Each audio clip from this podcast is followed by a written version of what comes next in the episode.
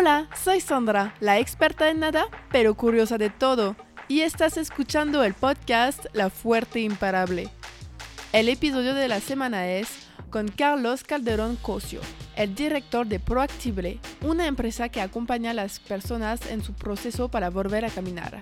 Hoy hablamos de su trayectoria, cómo empezó a emprender, su manera de ver el emprendimiento, cómo logró con Proactible ayudar 146 personas a caminar a bajo costo y mucho más. Si te gusta el podcast, puedes seguirme en Instagram at La Fuerte Imparable. Espero que les guste esta conversación con Carlos. Aquí vamos, c'est parti. Hola Carlos y gracias por aceptar mi invitación y bienvenido en el podcast La Fuerte Imparable. ¿Cómo estás?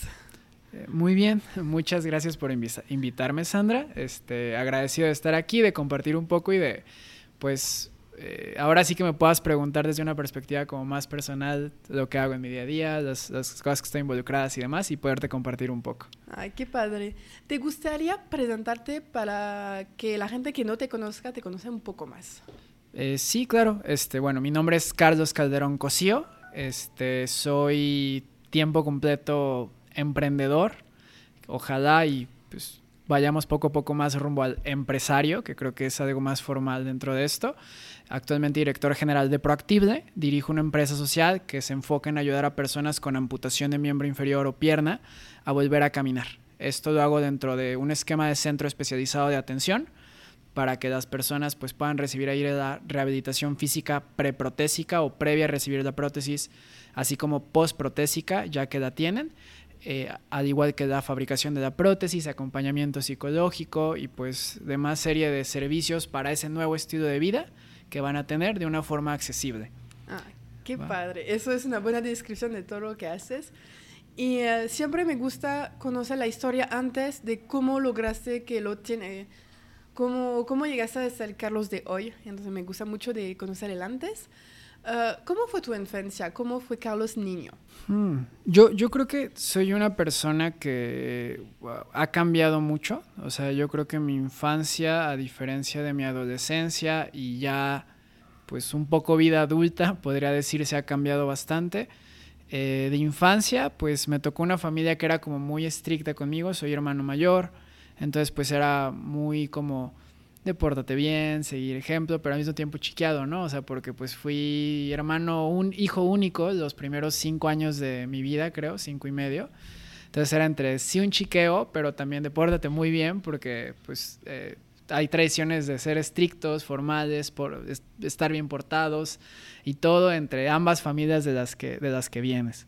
Eh, creo que pues padre porque tenía muchas amistades y demás. Todavía recuerdo como en kinder, o sea, que era muy vago hasta cierto punto y que convivía con todos, algo muy padre. Y luego ya entrar a eh, un esquema de una escuela donde era un poco más grande y ahí sentir como que me cerraba, ¿no? O sea, porque pasé de un mundo que era pues todo bonito o, más chiquito, me entre cuidados y así a wow, o sea, ya es un esquema en donde hay más niños, o sea, es más convivencia, son grupos más grandes y demás, y, y pues que sí cambió un poco y me hizo un poco introvertido, diría yo, hasta los 17, 18 años. O sea, siempre ahí me enfocaron mucho a los estudios. De hecho, gracias a eso, pues conseguí varias becas y demás en temas de estudio por conocimiento, pero pues introvertido, ¿no? O sea, a lo largo de, pues sí teniendo convivencia, generando amistades, más no tantas y pocas, o de calidad a lo largo de.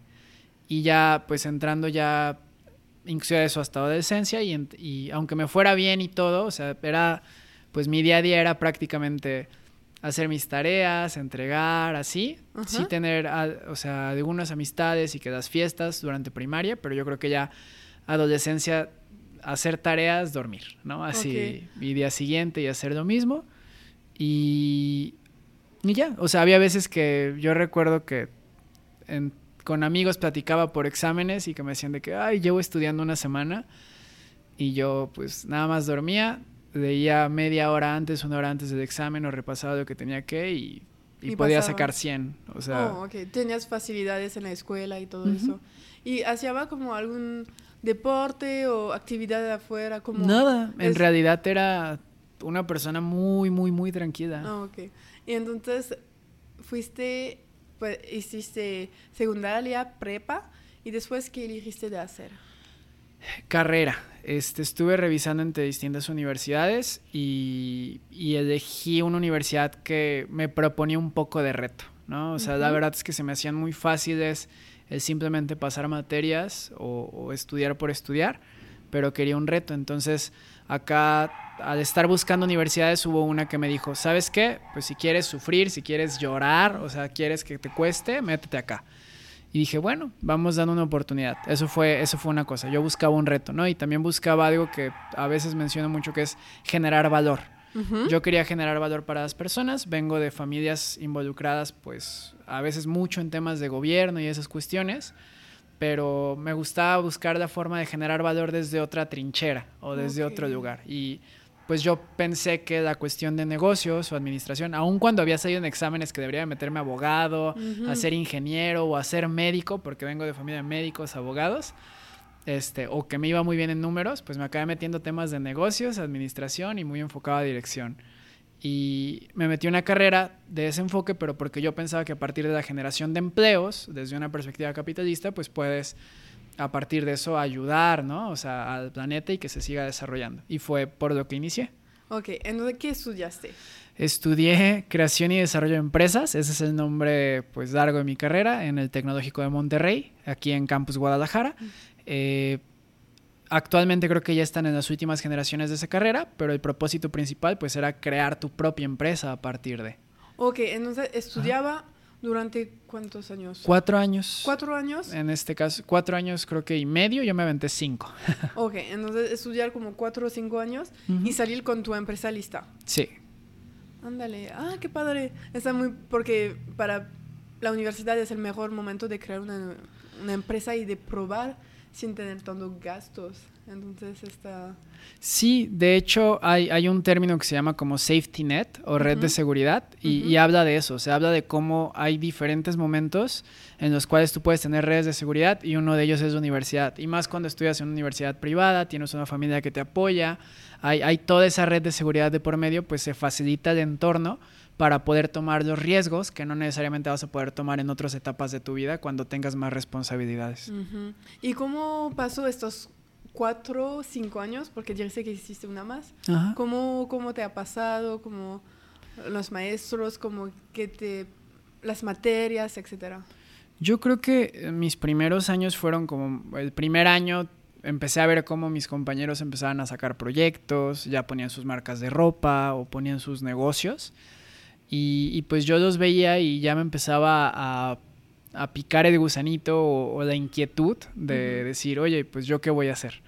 Entonces, eh, un poco nervioso de inicio, pero conforme me fui abriendo las oportunidades que, pues, lo padre es que esta universidad tenía de por medio, me di cuenta que pues tenía potencial y la gente veía algo en mí. Entonces el chiste era ver cómo aprovechar eso para impulsar, o sea, y seguir desarrollando la visión que tenía, ¿no? En ese momento de crear una empresa, pero que luego por oportunidades que se fueron dando conocí yo el tema de emprendimiento social, porque específicamente el Campus Guadalajara tiene un tiene una alianza o un certificado que lo hizo el primer campus fuera de creo que de Estados Unidos en ser denominado Changemaker Campus, que es enfocado a agentes de cambio o, fomentar el desarrollo de, de, agentes de cambio para la innovación social. Y me tocó ser parte de la segunda generación con ellos, poder ir a las instalaciones de Ashoka, conocer a emprendedores sociales de Ashoka en Ciudad de México, este, pues inspirarnos también a partir de eso, a la par de estar involucrado a través de mi carrera en congresos de emprendimiento con emprendedores que en su momento pues fueron nombrados de los más innovadores por Richard Branson y de la nada empezar a trabajar con una startup que era de Boston, yo a los 19 años apoyándoles en relaciones públicas y en otras cuestiones acá para Business Development en México y pues aparte ya estar tomando clases de chino, porque pues es aprender otro idioma y demás, y conocer a un profesor investigador que como que vio mi perfil y que dice, oye, pues tengo este proyecto, estoy desarrollando otros aquí en la universidad y estaría padre que nos apoyaras. Entonces, de inicio era como bien aprendiendo, viendo, conociendo, ya con un poco de inquietud, pero a partir de ver que las oportunidades estaban y aprovecharlas, pues se fueron abriendo esas puertas. ¿Y cómo descubriste? ¿Te recuerdas el momento que descubriste el emprendimiento social que no sé cómo es aquí, pero en Francia hace poco que empezó eso. hace cinco años quizás, y que es como, y me, me, da mucho gusto que es la tendencia, porque está padre, pero antes hacer dinero, ser emprendedor y hacer dinero por dinero sin, sin preocuparse por los demás o hacer algo para una, una población, más bien.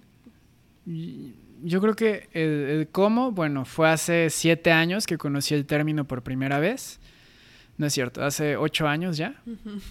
Eso es el, el cuándo. El, cómo fue a través de esta clase especial de emprendimiento social que había dentro del TEC, que se llamaba Programa Honors.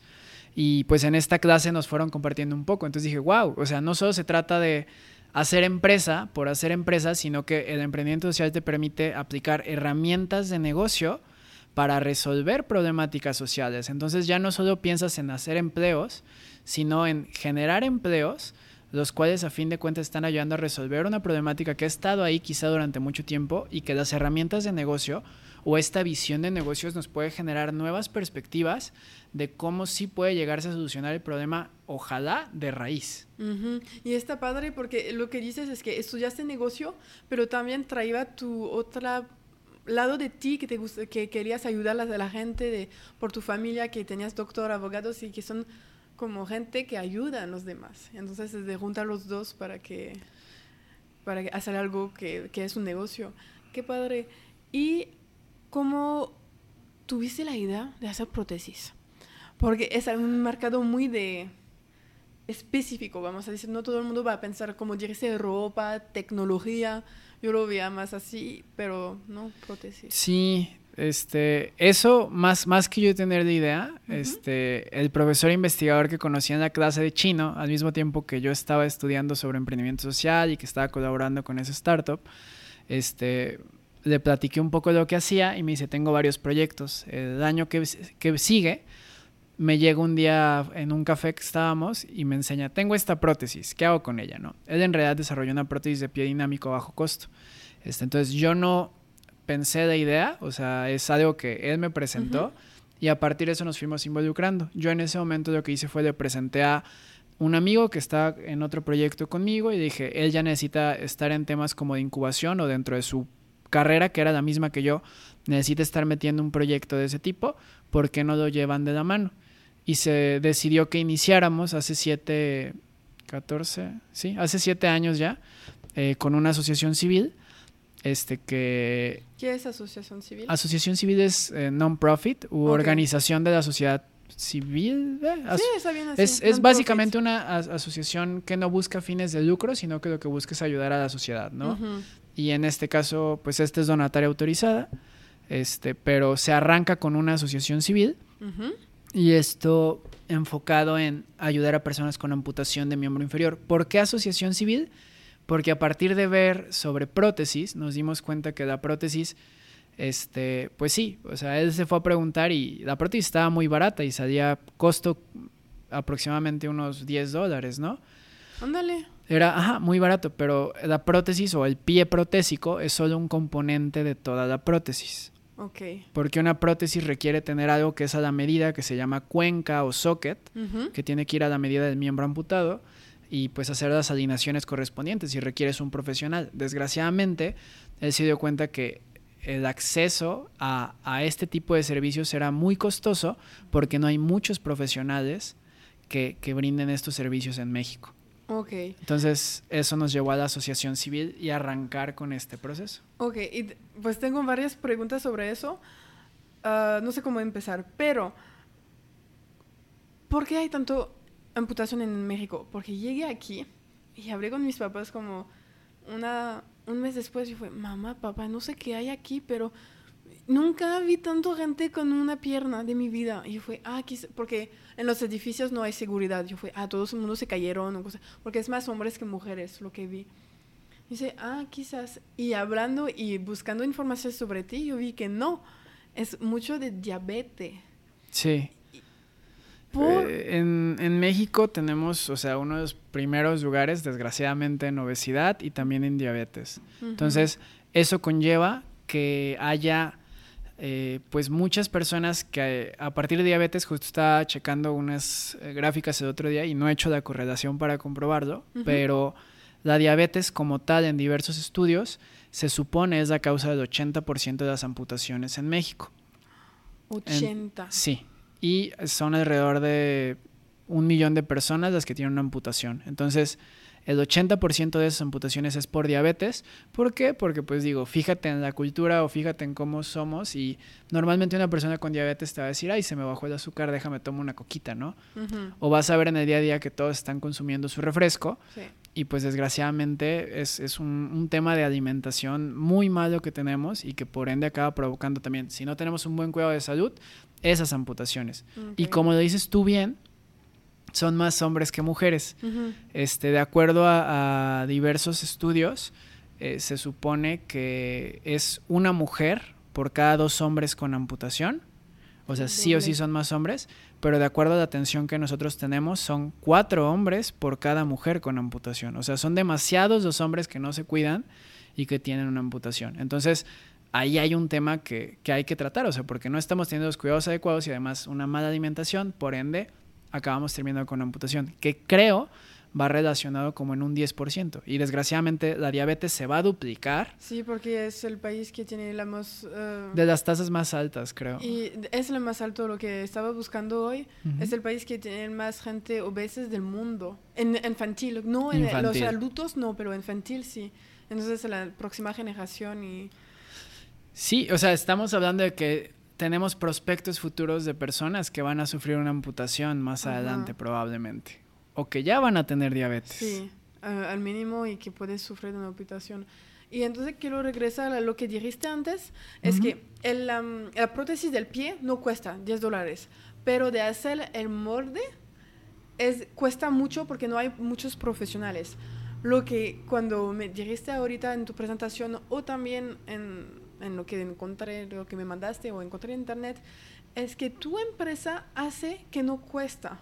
El objetivo es que hay mucha gente que tiene acceso a eso porque para que sea más independiente, que pueden regresar a hacer cosas normal y que no es ser un peso entre grandes comillas por su familia. ¿Cómo?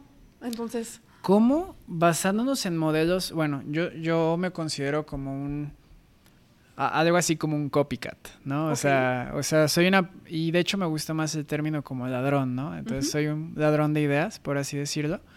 Este, yo lo que hago es me gusta entender cómo funcionan ciertas cosas y a partir de entender cómo algo funciona, lo adapto a lo que tengo.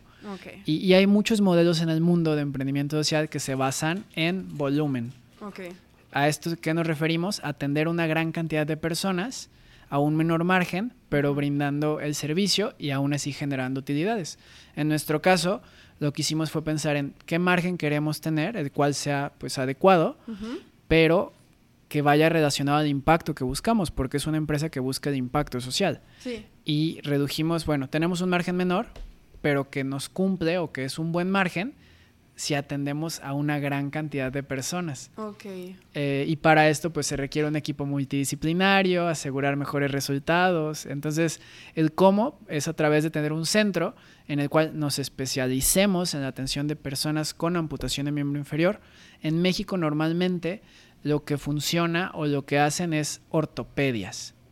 ¿Sí? Normalmente tú vas a ver una ortopedia es una ortopedia, un lugar en donde te van a dar diferentes servicios. Si tú requieres una férula o algo para tu brazo, te lo van a hacer. Si requieres una prótesis para tu brazo, te lo van a hacer. Si requieres plantilla, te lo van a hacer. Si requieres prótesis, también. Si requieres un... Ah, se me fue el nombre, de los que te aprietan como una faja especial, te lo van a hacer. Entonces, ¿cuál es el problema ahí? Que es una persona que normalmente te está atendiendo, es la que te está cobrando, es la que te hace todo y que te va a atender a ti y puede que tú requieras algo y esta persona requiere otra cosa. Entonces, ¿qué pasa con tu mente cuando pasas de hacer números a hacer algo manual? Es totalmente diferente. Es totalmente. Y cuesta mucho más tiempo. Y me hace pensar, estudio un negocio como tú, me hace, es una, la teoría de supermercado. Es que cada quien es especializado y no se podemos servir a grandes cantidades, pero ahorita no es por algo chido, es para ayudar gente a caminar. Entonces es como replicar algo supermercado que todo el mundo critica ahorita porque hay que criticar, pero en este parte de la salud puede ayudar a tener un gran nombre de personas a entender, a, regresar a una vida básicamente normal. Sí, y, va en esa cuestión de especialización, entendiendo que cada caso es distinto, porque aunque haya diabetes, por ejemplo, la amputación nunca va a ser igual. El, nivel, el nivel de amputación, el cómo va a terminar tu muñón, porque así como hay personas altas, flacas, gordas, chaparritas. El borde va a ser diferente. Exacto. Entonces, eh, es muy importante esa cuestión de la especialización en la atención porque también nos permite desarrollar más y mejores conocimientos para dar el tratamiento adecuado a esto.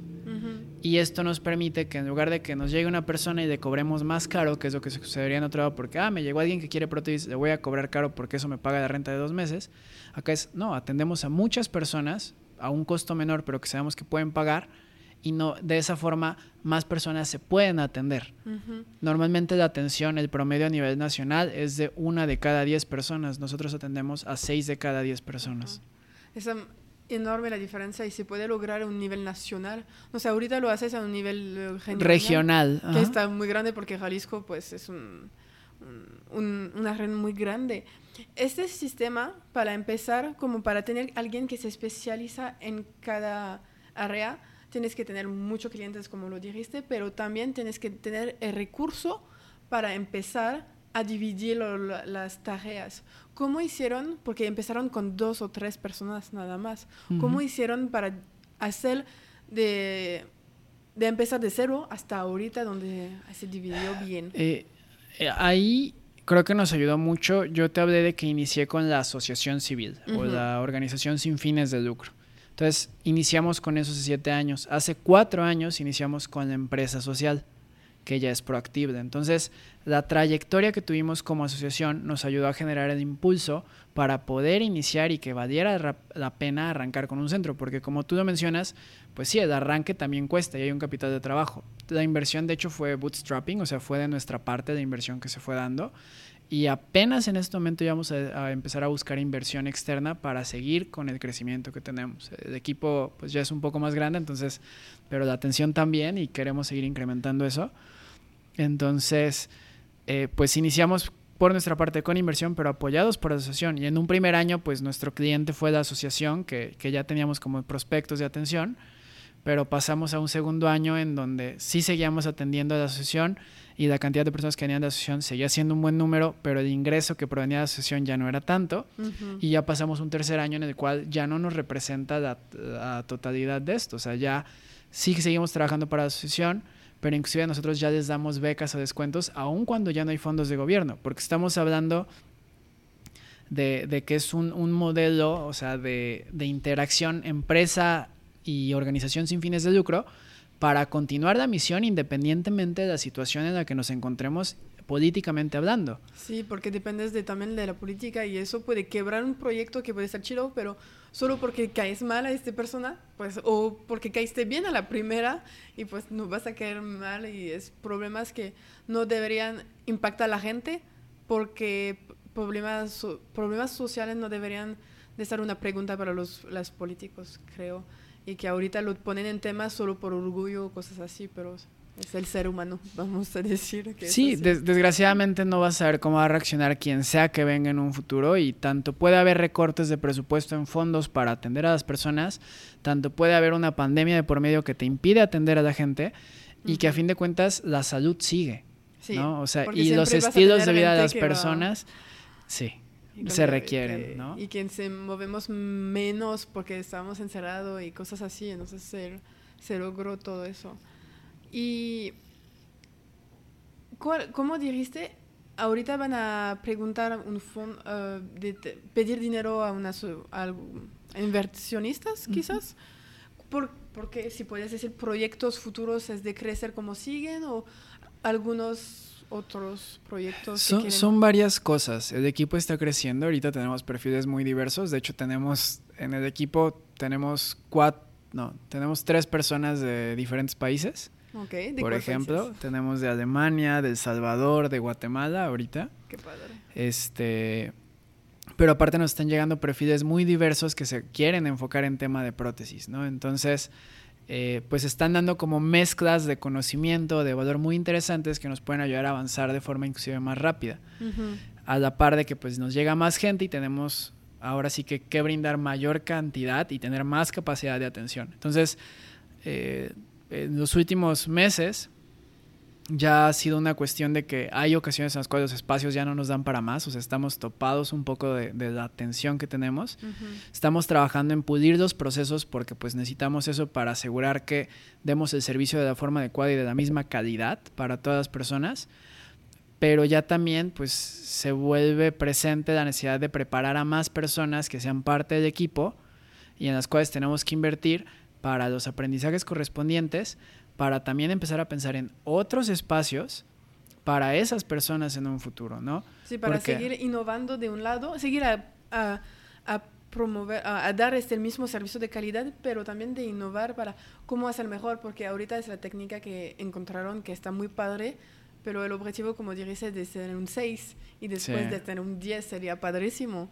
Sí, y, y, hay muchas herramientas y equipos que ya están disponibles y que nos pueden eficientar, pero pues siempre es, ¿por qué vamos a pedir inversión? Porque siempre lo hacíamos poco a poquito, pero ahora ya llega un momento en el cual es, ya tenemos que correr un poco más de riesgos para incrementar la atención, o sea, porque si bien ya tenemos a nivel Jalisco, o sea, tenemos eh, personas que quieren que les atendamos de Michoacán. De hecho, hemos atendido personas, aún estando solo en Guadalajara, de nueve estados de la República. Entonces, pues necesitamos empezar a pensar en una estrategia que nos permita atender a nivel nacional con este esquema y que ya tenemos varias formas de trabajo. Entonces, para poder hacer eso, requerimos ya no estar pensando en, en el momento en que tenga dinero hago esto, sino empezar a pensar en sabemos cómo funciona, cómo se puede llevar a cabo, pero ahora necesitamos el recurso para hacer que esto funcione y no esperarnos a ver cuando llegue. Ya es el momento de hacerlo y la gente lo requiere, ¿no? Entonces... Sí, la gente lo requiere. Y tengo una pregunta sobre eso, ah, porque es algo que es necesario para la gente, como es de salud, es de independencia. Pienso, para mí, de, no sé en Francia, no, me, no busqué información, lo siento, pero ¿no deberían de algún seguro que de, porque yo sé que está barato, pero también es para necesidad de tener más gente que pueden trabajar, que no dependiente y que poner más pobreza en la familia, porque si hay alguien que no puede trabajar pero que es un gasto, pues no hay algo de seguro. Se ha hablado quizás a nivel nacional de, pues, de poner que el seguro puede pagar eso. Sí, hay, aquí hay varias cosas. Una, el tema de consecuencias que mencionaste o lo que implica. Cuando una persona tiene una amputación, va a tener más consecuencias de salud para esa misma persona. De hecho, en una de las pláticas que tuvimos, un experto mencionaba que este, el, sufrir una amputación y a partir de esa amputación pasar a estar constantemente en silla de ruedas es como si hubieras fumado toda tu vida. Wow. Entonces, o sea, es, es algo muy pesado para tu salud. Dos, este, vas a tener otro tipo de complicaciones. Como normalmente está relacionado a diabetes, pues puede haber temas de fallas renales, temas de vista, etcétera, que se van a ir presentando si no mejora también, o sea, tu alimentación, tus cuidados físicos y demás. Y además de eso, vas a generar una carga para el hogar, porque estás generando dependencia, normalmente de, va a haber una persona cuidador o cuidadora, que desgraciadamente suelen ser más mujeres, o sea, normalmente es, sí, la esposa, hija, mamá, es la que se tiene que quedar con esa persona y estarle atendiendo, hermana también puede ser a veces. Y pues acá se acaba volviendo un, conflicto, o sea, te toca ver casos de cómo la gente está con muchísima atención en el hogar y conforme van avanzando en su proceso, ves cómo se relaja la relación familiar que hay de por medio. Entonces, eh, pasa esa, ese, ese conflicto, o sea, ese tema social, y a la par también la cuestión económica, o sea, se estima, hay aproximaciones que implican alrededor de cerca de 10 mil pesos por mes de que una persona tenga una amputación. Entonces, en ese tema, estamos hablando que es un costo para el hogar y para el Estado de 10 mil pesos al mes. Cuando si una persona hace una inversión en esta atención, pues va a permitir inclusive poderse reincorporar laboralmente, más del 60% que se atiende con nosotros vuelve a trabajar es impresionante. Para que por ende puedan volver a obtener recursos. Y eso, entonces ah. eh, muchos problemas de parte gubernamental, que es como una inversión, podemos verlo como una inversión en la, prótesis para que esta persona es eh, no una carga para el gobierno, pero más bien una... Sí, o sea, y que pueda volver a aportar a su hogar como tal, no tanto necesariamente volver a trabajar y que haya un cheque, pero el simple hecho de poder ayudar en el hogar, porque también es una tarea. Exacto. Entonces ya hay menos pendiente en ese sentido, en consecuencias. Y en cuanto del seguro que mencionas, este, sí hay iniciativas, o sea, y sí, por ejemplo, hay seguros de gastos médicos.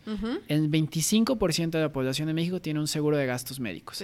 Desgraciadamente no muchos llegan a cubrir la prótesis. Ese es un tema. Y por otra parte, está toda la gente que esté registrada en un seguro en el IMSS, por ejemplo, en el ISTE, pero no necesariamente todos ellos pueden brindar prótesis. O si lo hacen es porque hacen licitaciones y cada cierto tiempo van a poder estar recibiendo alguna que no necesariamente es la más adecuada. Ok. Y también tienes los DIF, o los, eh, sí, los DIF, o sea, las instituciones de gobierno que son para, esas, para el apoyo a la familia. Perdón, se me fue ahorita la descripción general. Pero, pues tienes dos DIF que desgraciadamente a nivel nacional creo que solo hay como seis que cuentan con talleres de órtesis y prótesis. Pero a veces el presupuesto con el que cuentan en las licitaciones que se gestionan, las licitaciones es estas compras que hacen de componentes, materiales y demás, pues se basan en sí, grandes cantidades para tener un mejor precio, pero no necesariamente el servicio que van a brindar a la gente es el más adecuado, porque una vez que se entrega, desgraciadamente a veces los materiales pues se fueron de baja calidad, y entonces les duraron uno, dos, tres meses y hasta ahí llegó la prótesis. Cuando una persona en promedio va a necesitar usar prótesis para su estilo de vida durante los próximos 25 años.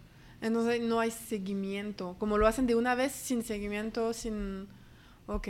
Sí. Entonces es todo algo que... Es un tema que tiene que estar hablado de la raíz y de, pues primero del diabetes, como que la gente come menos azúcar y más como que comen mejor.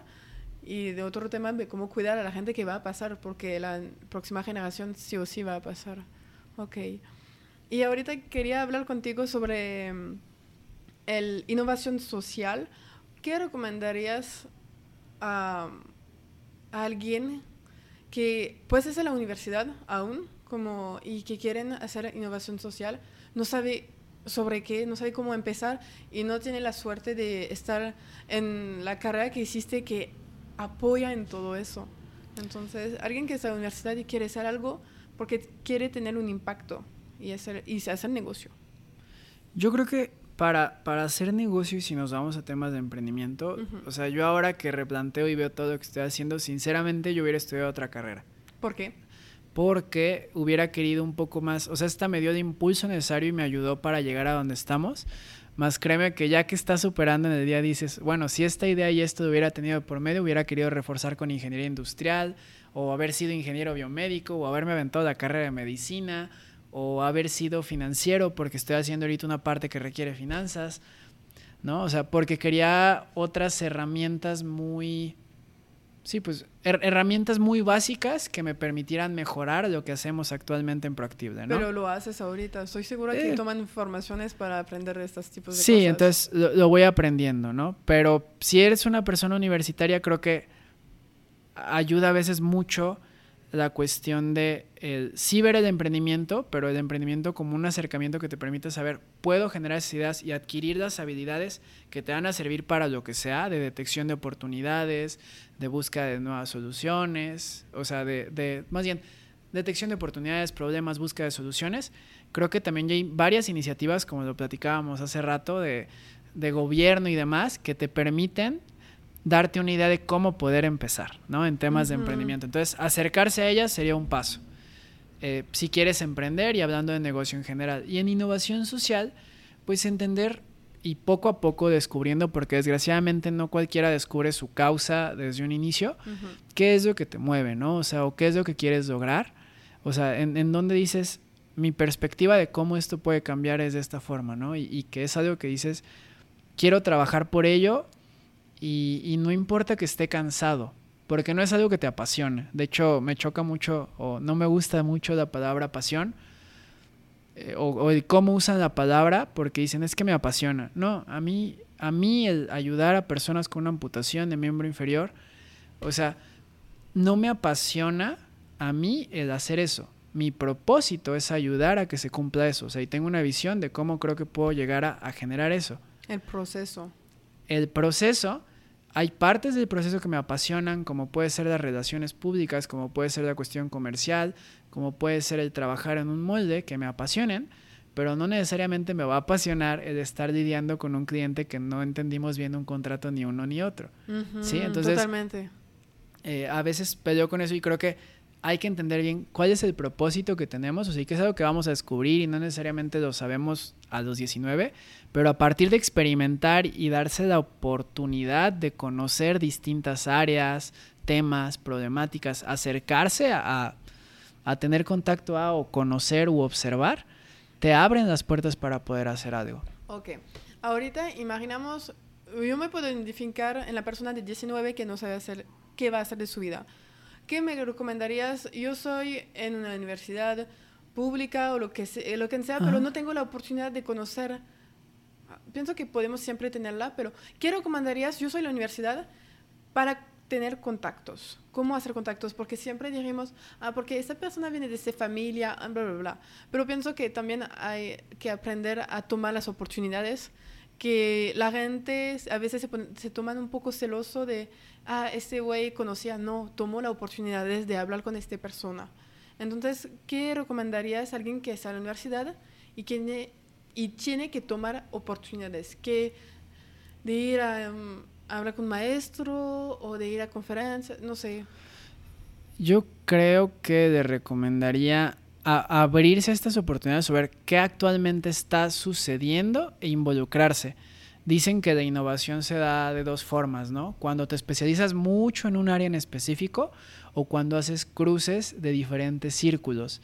Entonces, normalmente estamos acostumbrados a este círculo o zona de confort en la que nos encontramos y lo que tenemos que hacer es acercarnos a los bordes que por ende van a generar irregularidades o choques o o, el que no nos sintamos cómodos y por ende generemos nuevas propuestas alrededor de, ¿no? Entonces, como, como personas que están en la universidad, oye, pues si estás en una carrera de ingeniería, ¿por qué no acercarte a una de administración, o sea, o algo de emprendimiento que vaya relacionado a negocios? O si estás en una cuestión de administración, ¿por qué no acercarte a un campo de este diseño industrial para conocer más de ese ámbito? O sea, ¿por qué no empezar a agregar como estos tintes o colores de otras áreas a lo que estás haciendo, como para ir viendo qué forma va dando lo que tú quieres llegar a hacer?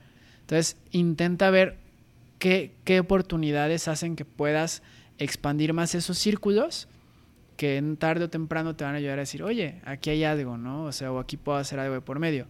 Acá me tocó pues estar en una clase de chino, conocer un profesor investigador que no hubiera conocido porque yo no estaba en la escuela de ingenierías de mi universidad, pero que ese, ese punto nos ayudó como a, coincidir y conocer otras áreas que a futuro me acabaron llevando a estar ahorita y que la gente me diga ingeniero, doctor, pero todo menos licenciado, que es lo que soy, ¿no? O sea, en negocios. Sí, eh, de abrirse a otros círculos para lograrlo. Entonces, quizás de ir a tocar puertas, a ver qué propongo el gobierno, quizás afuera de la universidad, puede ser adentro de la universidad, pero quizás afuera también de... Sí, ve, ve, cosas que te puedan hacer experimentar a veces cosas nuevas porque estás, volvemos al tema del safety net, o sea, estás en una etapa en donde hasta cierto punto tienes permiso a equivocarte. Claro que sí, si hay privilegios, pues los tienes en gran o menor escala económica, pero hay un cierto permiso a experimentar y equivocarse y aprender. Entonces, aprovechar esta etapa que puede ser de aprendizaje, donde sea que se te pueda presentar de oportunidad o que digas, voy a aprovechar acá, ¿no? Y no necesariamente ir a, tocar puerta en un inicio, porque también creo que el tocar puerta eh, en temas de networking o relaciones públicas, a veces el tocar puerta lo tienes que hacer cada vez más estratégico pero los espacios que se te puedan presentar como espacios seguros de aprendizaje, tomarlos. Y posteriormente, ya que sabes cómo los quieres utilizar, ahora sí tocar puertas como un medio para el fin, que es lo que ya estás buscando conforme tienes mayor decisión. Para también no quemar cartuchos o quemarte a ti mismo en el sentido de que a veces pues eh, empezamos a emocionarnos tanto en las relaciones o de relacionarnos o de hacer networking que pues de la nada queremos el contacto y tenemos el contacto del director de la empresa más importante de donde sea de México, pero no sabemos para qué nos sirve. Solo entretener la relación de cómo están, de de tener como algunas ah, palabras quizás que no de tomar acciones, eh, pero ah, yo quiero estar curioso sobre la persona sin preguntar algo, uh, ayudo, etcétera, porque pienso que ha pasado mucho que quieren todo ahorita y me ha pasado seguramente, estoy segura que sí me ha pasado, de querer algo ahorita y de ir y no tiene la confianza de la persona, nunca te va a ayudar porque hay 40 personas que antes de ti que preguntaron igual, pero ¿qué hace que tú eres diferente de la otra persona? Y eso es de quizás entretener una relación sin ser como, o, sea, ah, yo quiero, tengo que hablar con esta persona cada semana para que a un día me va a ayudar, de hacerlo con buena fe o buena manera. Sí, tienes que construir, ahí es un término que predicamos eh, mucho. Yo daba un taller de relaciones públicas para el TEC en la incubadora y hablábamos de la credibilidad. Sí, o sea, y es tener como esta visibilidad, pero también a la par, o sea, el, hacerte visible hacia las demás personas a partir de este retarte a ti mismo o abrir estos círculos, a la par de también ir ganando confianza, ¿no? O sea, que, que la gente te pueda tener confianza con el trabajo que estás realizando, ¿no? Y con los hechos, que es muy importante. Y no con las palabras que somos buenos para vendernos y mucho malos para hacer las cosas, quizás. Exacto. Ok. ¿Y cómo, porque cómo lo dijiste, como eres director, es muchas cosas y yo sé que haces otras cosas también alrededor de, de, tu empresa porque no me gusta definir las personas con pura su empresa. Tú no eres tu empresa, es una parte de ti obviamente, pero no es tú. ¿Cómo se organiza tu semana, por ejemplo? en la semana de Carlos. Ok, mi semana de Carlos. Normalmente todos los días me levanto seis y media, siete de la mañana.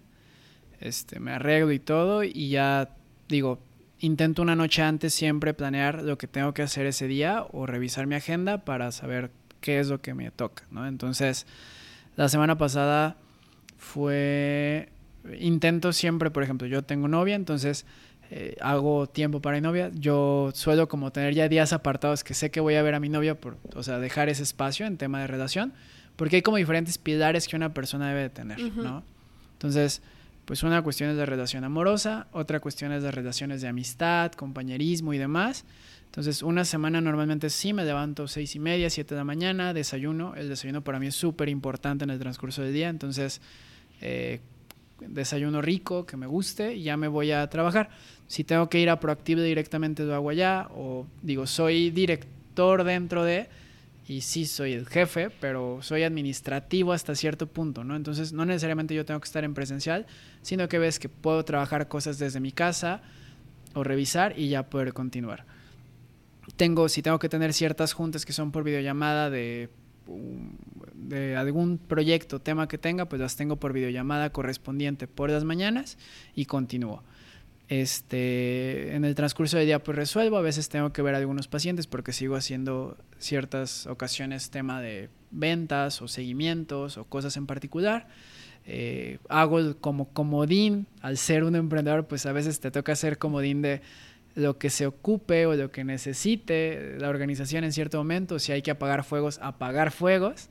Resolver problemas. Resolver problemas, o sea, que son problemas de los buenos, que, oye, tengo mucha tensión, pero esto me está implicando que, ay, tuve este problema, me equivoqué acá y todo, sí te cuesta y por eso quieres solucionar y, resolver problemas ahí, eh, trabajar más en, en temas de atención, otros tratos organizacionales y demás y ya por las tardes salir y de nuevo, la junta con amigos o la junta de Shapers, participo en una organización que se llama Global Shapers, que es del foro, una iniciativa nacida en el Foro Económico Mundial.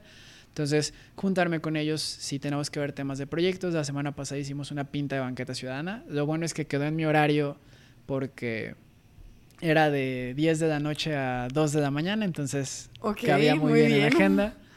Eh, el sábado estoy estudiando un diplomado de prótesis porque tengo que capacitarme yo también en, hacerlo. Entonces, hacer mis tomas de medidas de prótesis, acabar de seguimiento con pacientes, municipios y otras cuestiones de temas pendientes. Y aparte, pues el tema familiar y días libres. Intento siempre dejar al menos un día que no veo a nadie en la tarde o que no tengo nada que hacer por la tarde. De hecho, eso a partir de la cuarentena cambió mucho. Antes no veía a nadie en mi casa toda la semana. Ahora intento, pues al menos un día tenerlo desocupado, si no es que dos. Y de preferencia ver, además de, de mi pareja, pues oye, una, dos personas como máximo en toda la semana de las amistades o grupos para también no cansarme, porque pues a veces puede ser cansado de interactuar con tanta gente todo el tiempo y te agota. Y domingos normalmente pues descansar, o sea, disfrutar un poco como más para mí. Si tengo trabajo pues hacerlo, no hay de otra, pero, pero intentar como dormir hasta tarde, estar a gusto. Y no estresarte por algo. No estresarme, o sea, es un día muy tranquilo. Creo que a veces decimos como emprendedores hay que ser 24/7 y no, o sea, la realidad es que debes de empezar a encontrar poco a poco el equilibrio, o sea, para que esto sea sano, o sea, porque si quieres emprender y si quieres poder cargar con una empresa, tú también debes de tener una estabilidad. Y no es sostenible de que tú te estés matando para, para que eso se mantenga, sino Porque que debes el largo plazo nunca va a suceder. El largo plazo no va a funcionar. Por eso un emprendimiento, sea, de generar un ingreso, pues también ayuda a que la organización se mantenga, que es algo padre dentro de, no espera que te desgastes. Y hablaste de algo que me gusta, es de Shaper, y me gustaría que hablamos de este tema. ¿Qué es? Es, bueno, es una iniciativa nacida en el Foro Económico Mundial, está enfocada a jóvenes, que es básicamente grupos de jóvenes en diversas ciudades, eh, creo que ya son más de 500 ciudades a nivel mundial. Eh, los requisitos que sean ciudades que sean de mayor, mayores a 100.000 habitantes, este, y que lo que busquen estas jóvenes, estas, estas personas, que sea mejorar su comunidad. ¿no? O sea, básicamente juntarse, ser de diferentes ámbitos, hablando de círculos, pues yo lo sigo haciendo en mi día a día. O sea, ahí yo me junto con activistas, yo me junto con eh, godines o personas que trabajan en el día a día, pues en una empresa, oficinas. Este, yo me junto con personas que también están emprendiendo de igual que yo, personas que están en temas de salud, o sea... Muy diverso y quizás es una buena opción para gente que quieren que son curiosos de hacer cosas y que quieren, ah, mira, quizás eso me interesa, pero no soy seguro de ir a practicar en este tipo de organización. Sí, porque, o sea, te permite, a fin de cuentas es gente que quiere mejorar su comunidad en general y, por ejemplo, la pinta que hicimos de Cruce Ciudadano fue una intervención que se hizo en el centro de Guadalajara y pues es padre porque ahora yo ya sé de urbanismo táctico o intervenciones ciudadanas y es un término que antes no conocía y entonces eso también es innovación social y yo veo cómo a partir del activismo social, en conjunto con una adecuada planeación con organismos de gobierno, podemos llegar a que se planeen y se lleven a cabo ejecuciones de, de acciones indispensables para el día a día, ¿no? En temas de movilidad sustentable, por ejemplo, pero que luego las puedes empezar a hacer en otros ámbitos. Entonces, yo aprendo de ahí algo que quizá en un futuro me va a servir acá en para decir, oye, vamos viendo la cuestión de que sí hay una atención para cualquier persona con amputación en un futuro en México, ¿no? Y aprender de eso. Y está padre porque voy a tomar tema extrema, pero un doctor que es muy cuadrado, un ingeniero que tiene método, procesos, de chocar, chocar, de, de estar con alguien que es muy creativo, se pueden balancear y aprender de cosas porque pienso que un creativo puede tener proceso y yo pienso que un médico no tiene que a veces seguir proceso porque no, cada humano son diferentes y de hacer eso puede como generar innovaciones sociales otras. Sí, eh, porque ahí te vas a los extremos de tus bordes y haces que choquen. Exacto, o sea, va por ahí. Entonces, ¿qué me gusta hacer? O en mi día a día, pues, si lo resumiera fue, pues sí me levanto, comer, comer es importantísimo, el desayuno, eh, la Favorita comida. De, comida mexicana. O comida en general. Sí, creo que comida en general. No soy tan fan a veces del mexicano, pero bueno, mole creo que me gusta mucho. La lasaña me gusta mucho. Eh, comida italiana creo que sería de mi favorito. Mexicano yo creo que sería el mole. Y ya. Buen gustos, buenos gustos. sí. Curiosidad. Este. Y entonces comer es muy importante. El sí trabajar, o sea, estar en proactivos y dedicar ahí la mayoría de mi tiempo pero también buscar estos espacios que me ayuden a a veces aprovechar esas otras áreas que no necesariamente trabajas siempre por de operación y que te ayudan a ponerte más creativo o creativa, ¿no? O sea, y salirte un poco de, ese, de esa rutina para decir, ah, ¿y si hago esto acá? Porque también te ayuda, o sea, te inspira. Sí, entonces tienes como eres parte de una organización que ayuda y aparte haces una empresa que ayuda y tienes una semana completa, pero lo que me gusta y que lo dijiste es que sí, emprendedor es ser como una manera muy organizada, pero también de tener tiempo por ti y no enfocarte solo en tu negocio.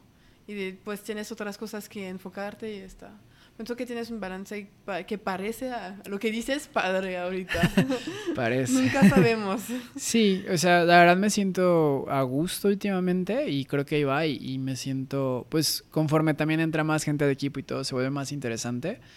Pero pues sí, las cosas cambian, o sea, tanto puede que haya un mes muy bueno como venimos de dos meses que han sido este, yo tuve COVID, este, varios temas de fallecimiento de pacientes, no tanto por COVID, sino por situaciones. Y dices, va a haber días buenos y malos, pero siempre y cuando tengas de por medio qué es lo que quieres lograr, eh, lo que se venga lo vas a aceptar, lo vas a recibir y lo vas a sacar adelante. Sí, hay que, qué padre.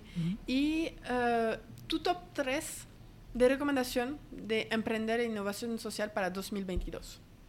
Si deberías de de tres áreas donde hay mucho que hacer. Tres áreas donde hay mucho que hacer. Este, yo creo que sería agua. Agua se vuelve cada vez más importante. O sea, este fue uno de los primeros años que hubo sequía, ¿no? O sea, bueno, que más bien hubo varias comunidades que no tuvieron agua. Entonces, eso es un tema muy importante porque desgraciadamente por el cambio climático eso nos va a seguir afectando. Entonces, temas de cuidado del agua, tratamiento del agua, hay que estarlo observando. O sea, está, creo que el doctor Arturo Gleason, que aboga mucho por sistemas de captación y demás. Entonces, es importantísimo estar metido en esos temas. Este, el tema de, estamos ahorita en el marco de la COP26, ¿no? Entonces cambio climático es un must o algo en lo que nos debemos enfocar muy cañón. O sea, ya vamos súper retrasados, ya estamos en no tanto, no tanto si va a haber cambio climático no, sino ya es una crisis climática y el problema es qué tanto queremos que nos impacte y a cuántos grados queremos llegar de cambios en el mundo. Entonces, para mí, y que es algo en lo que me estoy enfocando ahorita, creo que el tema de medio ambiente es importantísimo, involucrarse. Eh, en eso Creo que desde la parte de alimentación y las cadenas puede ser un área muy importante porque es algo preocupante para los siguientes años. Pues lo que hablamos ahorita, cuando estamos grabando este episodio, somos en noviembre 2021 y ahorita lo que pasó es que la, eh, la Asociación Mundial de contra el Hambre preguntó a los, eh, la gente, los más ricos del mundo, de dar 6 millar, son 6 mil millones de... No, creo que ya. Eh, la organización de de lucha contra, de, lucha el contra el hambre, sí es cierto. Este dijo, le dijo a Elon Musk que con parte de lo que él ganaba, creo que una acción, no sé cuánto, o sea, de, su valor era correspondiente a, resolver el hambre, ¿no? A nivel mundial. Pero la realidad, o sea, y él les respondió lo de que él les daba el dinero correspondiente si lo comprobaban. Ajá. Y la realidad es que en países como África, donde esa situación es, muy preocupante, Sí, Yemen especialmente. Se ha dado ese fondo, o bueno, los fondos correspondientes para haberlo solucionado a lo que recuerdo que me han contado en mi vida, se han dado hasta siete veces y a la fecha no se soluciona. ¿Y por qué? Supongo, o sea, hay muchas opciones que podría pasar, pero podemos suponer que no le pusieron en las buenas cosas o más daron comida sin dar los herramientas para que ellos la producen ellos mismos, la comida.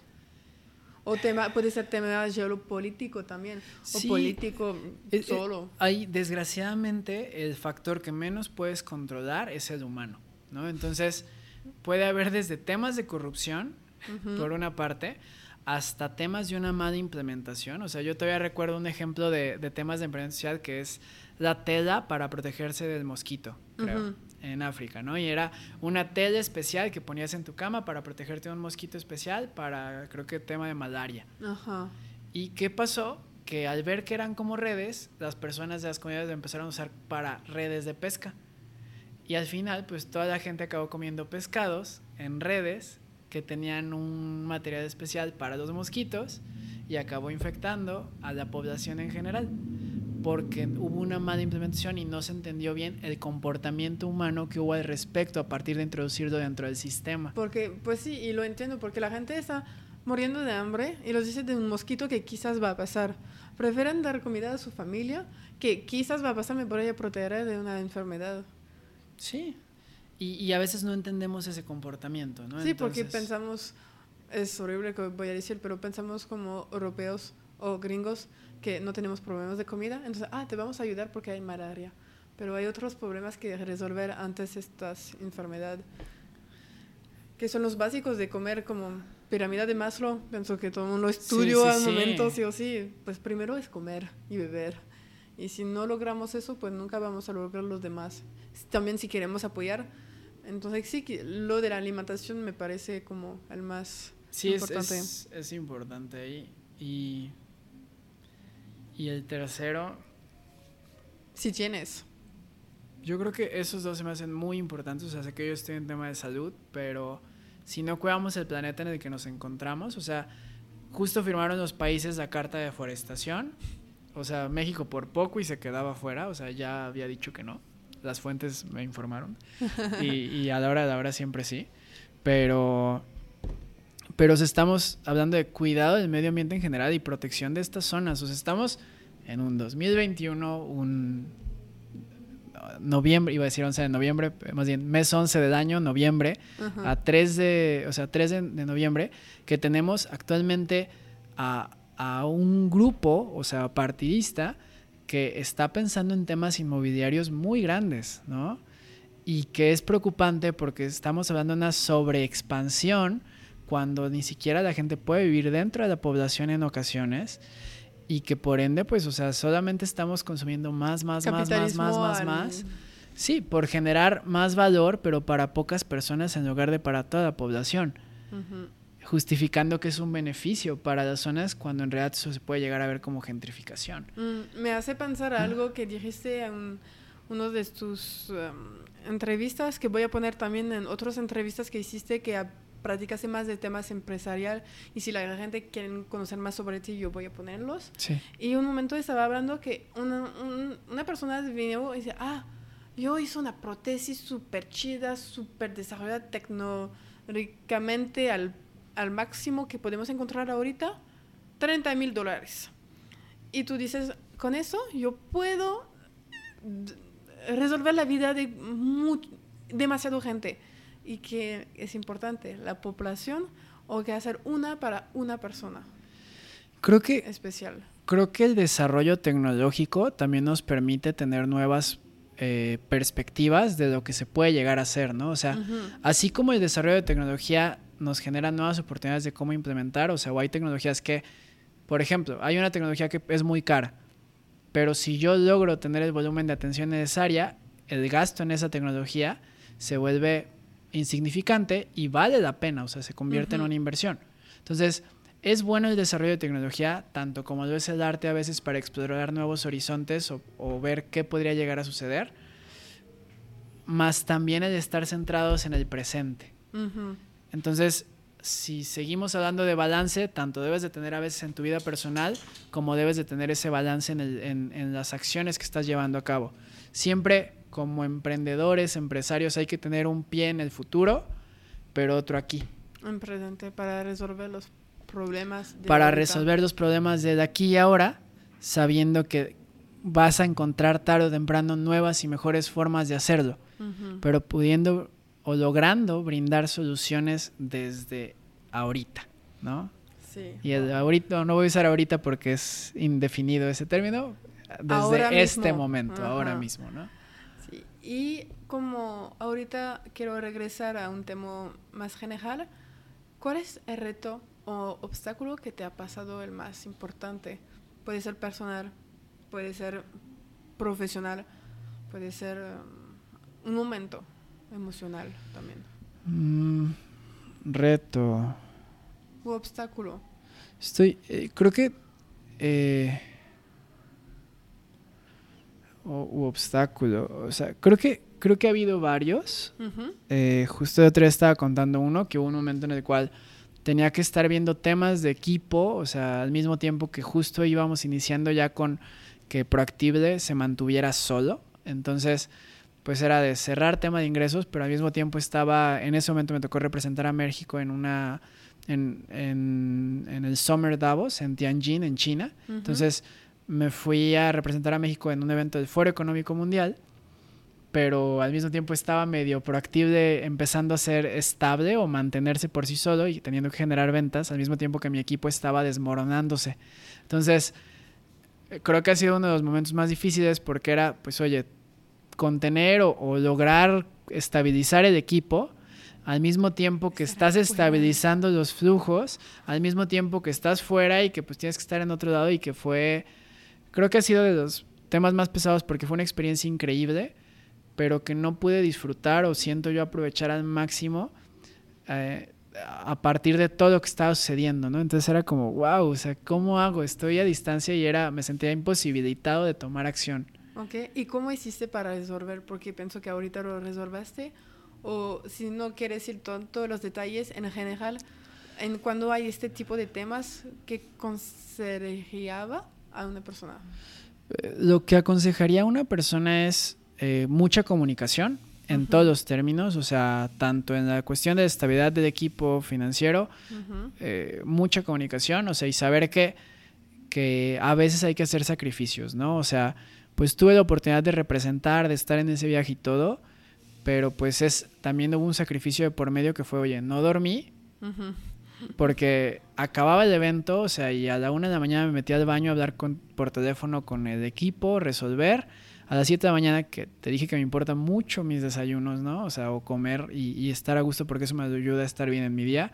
Y a las 7 de la mañana que ya me había servido, que me volvieran a marcar porque había otra urgencia o fuego. Entonces, eh, creo que es tener muy buena comunicación, el saber que a veces hay que sacrificar cosas y el también entender que todo, de vuelta, es un proceso de aprendizaje, ¿no? O sea, y que nada, a partir de eso han pasado otros tipos de situaciones, pero entender que nada, nada hace que la vida se acabe más que la muerte en sí, sino que, o sea, todo lo que te llega a suceder simplemente cambia las formas en que vas a vivir la vida y tienes que seguir adelante con ellas. Independientemente de lo que pase, o sea, todo fluye. Eso es bien, es muy bien, es un muy buen consejo que pienso que se puede aplicar no tan, también en el profesional, pero también en la vida personal en general. Es un consejo de general para todos. Y al contrario, ¿cuál fue tu momento el más orgulloso? Personal, profesional, lo, lo mm realmente que te sentí, wow, lo, lo logré? Creo que normalmente la gente a mí me dice que si no se me hace padrísimo cuando la persona ya está caminando, ¿no? Entonces, en tema profesional o, de la carrera que tengo, que es un poco más enfocada comercial, creo que a mí lo que me encanta es cuando logro que una persona, o sea, logro hacer ese clic con la persona, ¿no? O sea, que una persona hay un primer acercamiento por llamada esos 20 minutos en los que le explico a la persona cómo debería ser un adecuado proceso de atención para que pueda caminar, ese clic me gusta mucho, ¿no? Ese momento en el cual la persona ya está con nosotros, le dimos de información y la persona se ve que dice, órale, o sea, ya tengo un camino, ¿no? O sea, o hay, aquí hay un cómo de cómo salir adelante. Eso es un clic para mí, ¿no? O sea, y es como algo padrísimo. Y está padre porque es una dosis que tienes mm, varias veces. Muy seguido. ¿Y por qué? Porque normalmente, o sea, está, está la opción de vender por vender y hay gente que es muy buena vendedora, pero desgraciadamente nunca he sido una persona que le guste hacer como push, push sale, ¿no? Que es de empujar y que a fuerzas lo compren, sino que me gusta el, lo estoy haciendo y tú lo estás, y tú lo quieres, pero porque es algo que te sirve. Te demuestro por qué mi producto te conviene y no que comprarlo, comprarlo, comprarlo. Te enseño mi historia, mi producto y yo voy a hacer que tú quieres comprarlo. Sí, entonces eso para mí es así como wow, ¿no? O sea, en el día a día, porque debes de tener como esas fuentes que te ayudan a tener esos quick wins o ganancias rápidas para que te incentive a seguir, o sea, hay que tener motivadores. Y también ya como en el aspecto como pensativo o así, o sea, me encanta cuando hago algo, eh, bueno, soy una persona que, que se acuerda mucho de las demás personas, ¿no? O sea, y si algún día te veo en la calle en 10 años, por un decir, te voy a decir, oye, bueno, hoy tuvimos esta interacción, entonces puede ser más fácil recordarlo. Pero si te hubiera conocido un día en un bar en cierto momento, me pasó que en Alemania había esa persona dos años después, caminando por la calle, y dije, eh, oye, te conozco. Ah, ¿no? qué padre, Entonces- buena memoria. Hay, hay una buena memoria que es algo muy padre, pero me gusta mucho conectar y, a entender muy bien qué necesitas y brindarte lo que requieres, ¿no? O ver cómo te ayudo. Sí, creo que eres es- una persona problem solver, Ajá. totalmente. Entonces, este, también me encanta cuando hago pequeñas acciones que acaban generando como avalanchas posteriores. ¿Un ejemplo? Mm, no sé si vaya a, ser, a haber gente que se, que se sienta mal de esto, pero o sea, hay, hay cosas que yo hice eh, en cierto momento muy pensadas para que en otro momento yo estuviera en cierto lugar y que tardaron un año en desarrollarse a partir de un comentario que yo hice, pero que sabía que iba a suceder. Ay, qué padre. Entonces, eh, pues eso a veces me abre puertas a futuro, pero por, Por cosas que me tomaron cinco minutos de mi tiempo. Eso está o bien. para amistades que sé que cuando sé qué requiere una persona o qué es lo que está buscando, resulta que se me hace muy padre que a amistades mías, curiosamente yo creo que ha ayudado como a cinco a encontrar trabajo, ¿no? O diez. Y es porque normalmente sé como más o menos lo que buscan y en cuanto a mí me llegan oportunidades de ese tipo, las refiero. Y entonces eso también es padre. Porque conoces la persona y dices, ah, pues yo sé que esta persona es adecuada para este puesto y pues mira, conectan y hacen cosas chidas juntos. Sí, entonces me gusta mucho conocer, este, y ya, es, es como eso, o sea, me gusta mucho como la estrategia o la visión de ese llegar a, es, es divertido. Muy bien. Y ahorita, Carlos, estamos llegando al fin del podcast. Entonces, tiene que contestar a preguntas que todo el mundo tiene que contestar. Primero, ¿qué te hace despertar cada día? Si me di- yo pienso que me Sí. a decir comida, pero no estoy segura. No, el reloj biológico en general es lo que me hace despertar cada día. Este, soy una persona de mucha rutina, entonces normalmente me levanto y voy al baño. Yo creo que es eso. Este, pero sí es como lo que ya tengo que hacer en el día, o sea, hasta cierto punto sí me engancha, ¿no? Eh, yo creo que va por ahí, pero que te dijera, ay Dios, me levanta estas ganas de... Mm, pues la visión que tengo, o sea, y lo que creo que quiero lograr, eso me ayuda, pero no necesariamente a veces hay que tener eso. Ok. ¿sí? Si tuvieras la oportunidad de cenar con alguien, vivo o muerto, ¿quién sería? De cenar con alguien. Ajá.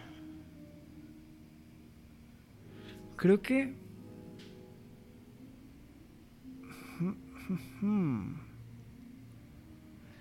Fíjate que hay un estandupero que escuché otro día, Jimmy... Jimmy Jean o algo así. Ajá. Este, estaba viéndolo en, en la tele el otro día y, y se me hizo muy chistoso. Y dije, ay, estaría padre tener un- un- una cena con esa persona por divertirme. O sea, me gusta mucho reírme. Entonces, también si va a pasar algo malo, me río. Este, normalmente cuando algo me duele me hace reír. Entonces, también es chistoso en ese sentido. Eh, creo que con esa persona, por el tipo de perfil que tenía y todo, estaría muy chistoso convivir con ella en algún momento y en una cena sería padre. Este Michael Bublé también, me gusta mucho ese cantante por el estilo que retomó, ¿no? O sea, de sí, Frank Sinatra y demás, o sea, que son muy buenos y claro que no se van a comparar, pero que retomó ese estilo y sus big band y demás, creo que estaría padre por su forma o vibra que transmite. Este, yo creo que él también. Y ya, no sé. Está bien. Dos personas. Me iría. Y voy en, en intentar de encontrar tu el Sí. stand pero para poner y que la gente pueda ver qué tipo Sí. de humor te gusta y que se reen juntos. ¿Nos podría hacer alguna recomendación de algún libro o podcast o película o música que te inspire? Libro, podcast o película o música. Hmm. Ok, libro. Eh, hay uno que creo que a la fecha me ha ayudado mucho en esta cuestión de ser como una persona un poco más serena en cuanto a lo que pasa a mi alrededor en distintas situaciones. Se llama The Obstacle is the, is the Way, de. Ryan Holiday. Es muy bueno. Habla del estoicismo coti- cotidiano ¿Ok? de, es de Daily Stoic, creo, Ok. y es, es un libro que creo que normalmente me toca ver mucho anunciado. De hecho, estoy leyendo ahorita los 365 días y el de The Obstacle is the Way ya casi lo termino, me faltaban algunas páginas. Este, pero eh, la verdad es un libro muy bueno porque te ayuda a saber cómo reaccionar ante diferentes situaciones, ¿no? O sea, donde se te presentan obstáculos. Tanto entender que a veces el obstáculo puedes aprovecharlo para hacer algo más o simplemente dejar que las cosas sucedan y tú seguir avanzando porque en realidad no te debe de influir tanto, tanto entender la cuestión de lo que te mencionaba de no, la vida no termina, o sea, esas cuestiones de por medio que creo que es increíble, ¿no? Y era como que justo lo que necesitaba hace unos seis meses que dije, órale, padrísimo, y me encantó. De hecho, me lo prestaron para leerlo en un viaje y creo que me aventé la mitad en esa semana, no tuve mucho tiempo, pero me aventé la mitad y lo continué leyendo porque me encantó lo que transmitía y que te ayuda a lo que sea de la vida. En cuanto a canciones, escucho de todo, eh, de todo un poco. Entonces, no sabría decirte así como un en específico tipo de música. Eh, Está bien. Así, intento casi. Mi cosa favorita es todos los viernes escuchar el Release Radar. Ok. Porque me encanta ver, o sea, qué es lo nuevo que está saliendo y a partir de eso como decidir, órale. Me gusta eso o no me gusta eso. Ajá, y, y, normalmente, curiosamente, mis listas reflejan un poco cómo me siento a lo largo del año. De hecho, yo hago una lista por año y ves cómo va cambiando a partir de. Está padre. Qué padre. Y me gustaría saber si hubiera alguien a quien quisieras que yo entrevistara para hacer algún otro podcast. Hmm. Yo, o sea, yo pienso que sí. Digo, hay varias personas, depende como en, en qué quisieras, pero... Que tiene una trayectoria que puede inspirar a gente y... Creo que me gusta mucho, por ejemplo, este, el chavo que organiza las intervenciones, intervenciones ciudadanas que te menciono de banqueta, Elton, la verdad está padre, o sea, lo que le ha tocado vivir. Él fue pues emprendedor y ahorita está muy involucrado en el tema de movilidad sustentable, entonces es, es bastante interesante. Este, creo que pues de Shapers, o sea, de esa comunidad con la que colaboro también es, es, es muy padre en general y del perfil que quieras, creo que de cada quien vas a sacar, o sea, yo trabajo en una asociación que con este Eduardo que me invitó y Eduardo es un activista que trabaja en defensa de, de por ejemplo, de empresas mineras que están buscando trabajar en comunidades indígenas sin haber pagado lo, lo adecuado por el terreno, si le ha tocado ver, pues estar en defensa de los defensores del medio ambiente, pero también, o sea, protegiendo las zonas para las comunidades y demás, entonces, o sea, es una persona que también es increíble. Eh, también con mujeres que están en temas de personas con discapacidad, que o sea, es una persona que sufrió, tiene una discapacidad ella misma y que está en defensa de derechos humanos de personas con discapacidad, que se llama Rayis, Eduardo, Elton, o si quieres de inteligencia artificial. Está súper bien. Sí. Y me gusta porque tienes un panel de gente muy distinta, sí, que puede ser muy interesante para la gente. Entonces seguramente voy a comunicar con ellos eh, próximamente. Va que va. ¿Dónde puede contactarte nuestra audiencia que quiere hablar contigo, saber más de tu trabajo o solo seguirte? Sí, este, en Instagram como Caos Calderón, C-A-O-S, uh -huh. que Calderón. Lo voy a poner en la descripción para sí, que claro. den clic. Este, uh, otro libro que me gusta mucho es eh, El poder del desorden. Uh -huh. Eh, y tiene que ver mucho con caos. De hecho, es, muy interesante también. Okay. Eso.